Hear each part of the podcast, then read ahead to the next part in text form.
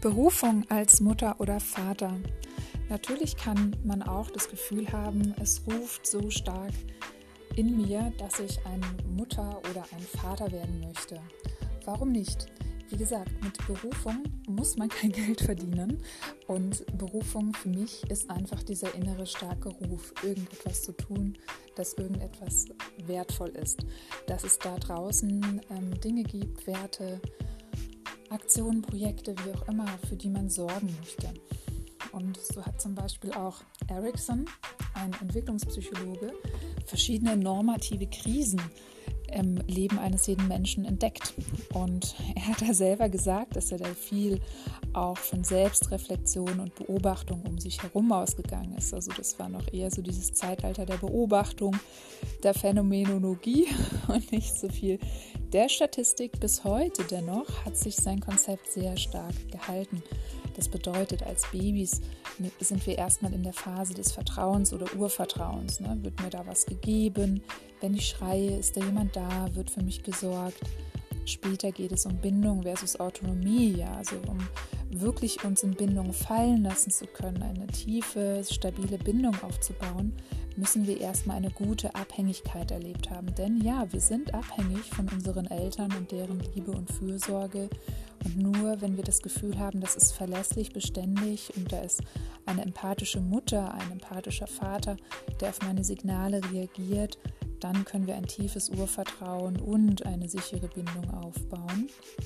Und Studien zeigen aber wirklich, es reicht auch schon eine konstante Person, die so da ist. Ne? So alleinerziehende Mütter und Väter, ähm, wenn die den Fokus immer wieder haben, empathisch auf das Kind zu reagieren, dann kann das alle möglichen Schwierigkeiten im weiteren Leben des Kindes auch präventiv verhindern. Also es zeigt sich wirklich, dass Kinder, die so etwas erlebt haben, eine sicherere Bindung haben, tatsächlich ein robusteres Immunsystem und mit vielen Emotionen und Stressfaktoren besser umgehen können, dass dieses Toleranzfenster von welche Emotionen kann ich wann wie aushalten, einfach größer ist und dass da mehr auch ja, die Möglichkeit da ist, sich selber zu spüren, die Umwelt zu spüren und einfach im Leben seinen Weg zu gehen, seine Berufung zu finden und zu hören.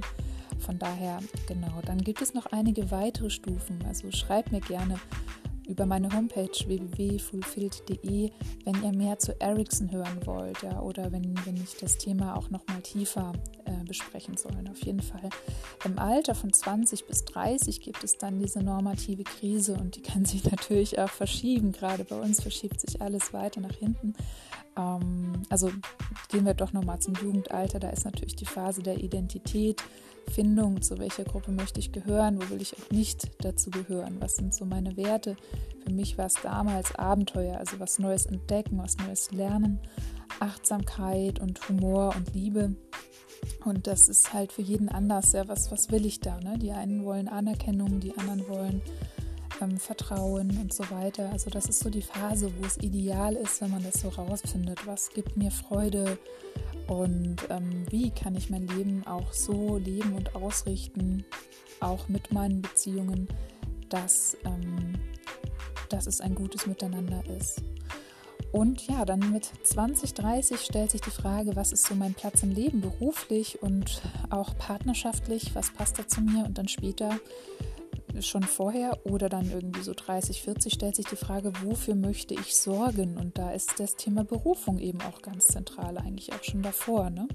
Ähm, das kann nämlich ein Projekt sein, das kann eine Stiftung sein, ein NGO, das kann sein Mutter, Vater sein, das kann auch vieles zusammen sein. Von daher ähm, heute der Impuls und die Frage, was möchtet ihr, für was möchtet ihr sorgen, wofür schlägt euer Herz, was sind Dinge, die ähm, euch wirklich was bedeuten, die euch erfüllen mit positiven Emotionen, wo ihr gerne auch was gebt, wo ihr gerne auch was pflegt. Ja, das können die Blumen zu Hause sein, das kann das Haustier sein, das kann etwas ähm, in Anführungsstrichen sein, was ihr sagt, das ist doch unbedeutend oder klein, aber völlig egal. Also wer sagt, was klein und groß ist, aber stellt euch diese wichtige Frage, für was möchte ich sorgen? Es zeigt sich auch Menschen, die Depressionen haben, wenn sie irgendetwas finden, was, ähm, also entweder natürlich, ne, erstmal wichtig, ähm, sich selber, ähm, äh, auch wieder zu sich selber Kontakt zu haben, ne, zu den positive Aktivitäten im Alltag wieder zu integrieren. Aber wenn man im späteren Verlauf auch irgendetwas findet, für das man gerne sorgt, dann ähm, hat das oft auch sehr, sehr gute Effekte auf den weiteren Verlauf.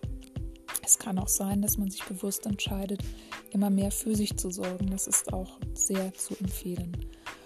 Ja, und wenn jetzt jemand so spürt, ich möchte eine Mutter oder eine Vater, ein Vater sein, dann ist das, kann das doch auch eine große Erfüllung sein und das darf auch ein Lebensfokus sein. Und ähm, von daher auch nochmal nachträglich einen Tag nach dem Muttertag ein Hoch auf alle Mütter, auf alle Väter aber auch, die sich dafür entschieden haben, ein Kind zu bekommen, weil das natürlich ähm, ja, eine definitive Lebensentscheidung ist, die auch sehr in das Thema Berufung und wie möchte man das kombinieren reinspielt und die auch sehr erfüllend sein kann, natürlich auch sehr herausfordernd. Also um das abzuschließen, ähm, gerne die Frage stellen, was für was möchte ich sorgen?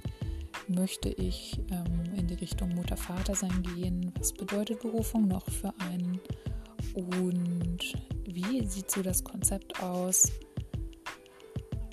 auf das ihr später zurückschauen wollt mit 100 Jahren und sagen wollt, genau so wollte ich leben, ne? so von der Grobstruktur. Bis zum nächsten Mal, Maria Wagner von fulfilled.de. Erst ein L, dann zwei L. Und meine E-Mail ist praxis.m.wagner.gmx.de. Ich freue mich auf Fragen, Rückmeldungen, Impulse für den nächsten Beitrag. Bis dahin.